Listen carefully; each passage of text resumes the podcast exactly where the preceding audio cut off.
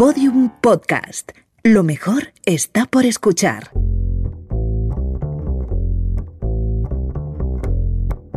La redada. I want to break free.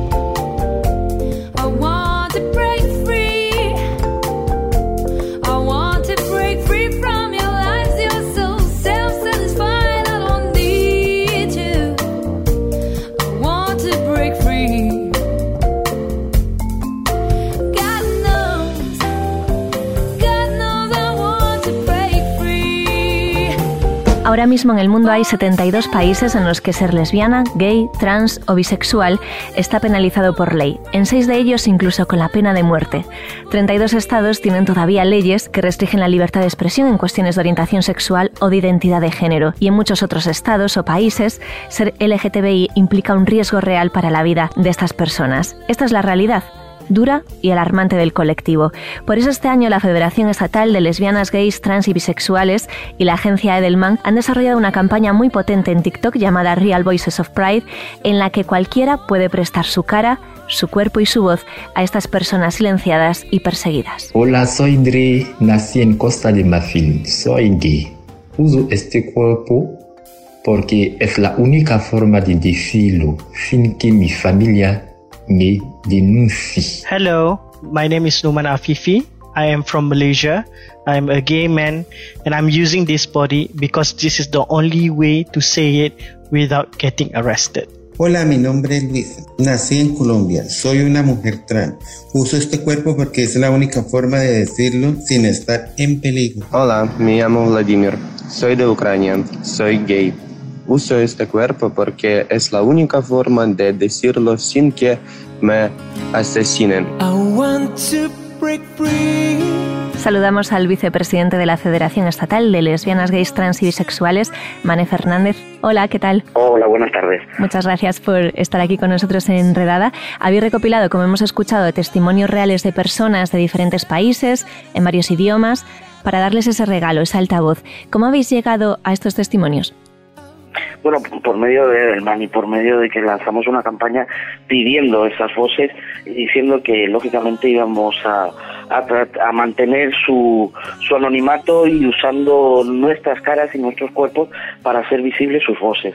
Creo que es necesario, es necesario de que empecemos a hablar y empecemos a hablar de dónde todo lo que tiene que ver con el colectivo LGTBI está, está penado, está perseguido e incluso penado con pena de muerte. Es, es necesario que quienes podemos vivir desde otra perspectiva o desde otra realidad, eh, esta es nuestra, nuestra realidad, pues eh, pongamos cara, pongamos cuerpo a quienes no se pueden visibilizar, pero sí nos pueden dar su voz. Mane, ¿estáis percibiendo eh, que estamos dando pasos atrás? ¿Percibís un retroceso en la, en la tolerancia estos últimos meses, incluso años? Lo que sí estamos percibiendo es que el crecimiento del discurso del odio está creciendo. Hmm. Está creciendo, nos hemos encontrado ah, incluso eh, hace 15 días eh, con respecto a la Eurocopa lo que ha pasado con, con países de, de que están dentro de la Comunidad Económica Europea, Sí. cuando pensamos que la Comunidad Económica Europea es quien más legisla y quien más puede hacer por los derechos humanos y por el derecho humanos de, de las minorías y de las minorías perseguidas, nos encontramos con casos como pasó con el de Ucrania y Polonia y todo este tipo de gente. Pero eh, lo que estamos es atentos, atento a este tipo de discursos, atento a, ti- a este tipo de crecimiento de discurso de delitos de odio, porque de una manera el que este tipo de discursos se esté dando y se esté dando desde unos altavoces con, con poder y con referencia, lo que hace es legitimar y legitimar a la sociedad que era LGTB-fóbica a que puedan actuar de alguna manera y poder encontrarnos con incidencias de odios, con eh, agresiones de odio tanto verbales como físicas. Y eso sí lo hemos notado. Las redes han, en las redes ha crecido el, el discurso de odio.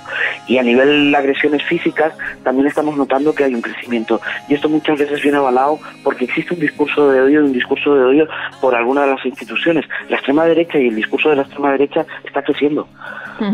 Hay muchas capas en el odio, como decías. Hay gente que simplemente le molesta la diversidad. ¿Por qué crees que sucede esto?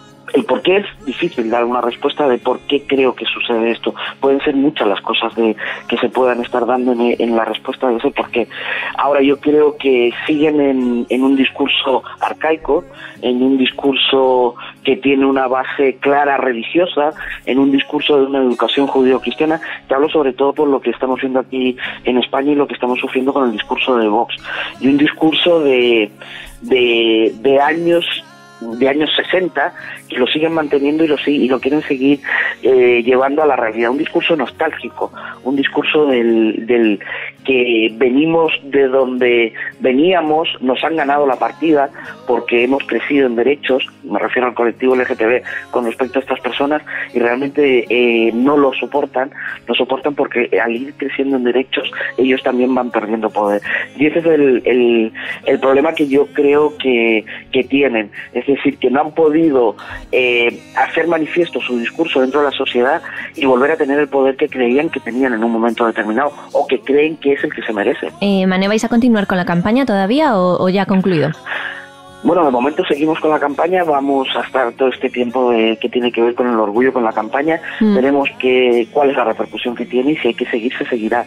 Nosotros estamos aquí como colectivo para dar voces a este tipo de gente, para terminar con la discriminación, no solamente en España, sino que a nivel internacional, porque lo que nos interesa no es que una, una parte del, del mundo crezca en derechos, tenemos que, tenemos que crecer todos en derechos. Esto es como, como la pandemia, pero una pandemia positiva y una pandemia que nos haga crecer en derechos y en derechos humanos, porque es lo único que estamos hablando. No estamos hablando de que venimos a quitarles derechos a humanos, derechos a otros, venimos todos a crecer en derechos, porque los derechos humanos nos hacen crecer a toda la población y eso es lo único que buscamos. Mm. Quiere anotarse, ¿cómo puede hacerlo en la campaña?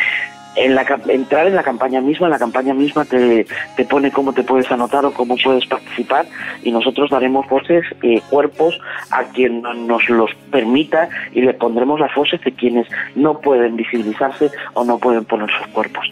Ujú. Bueno, es una campaña por la que sentir orgullo, desde luego. Mané Fernández, muchísimas gracias por estar en la redada. Muchísimas gracias a vosotros por darnos voz. Un abrazo.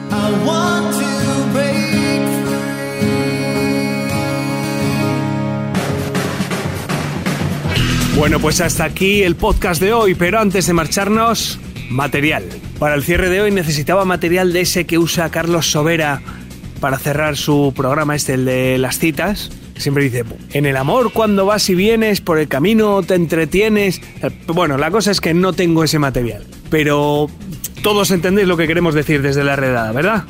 Así que nada, un saludo de Lucía Taboada, Juan López y Juan Aranaz. Adiós. Todos los episodios y contenidos adicionales en laredada.com. Síguenos en Twitter arroba redada y facebook.com barra laredada podcast.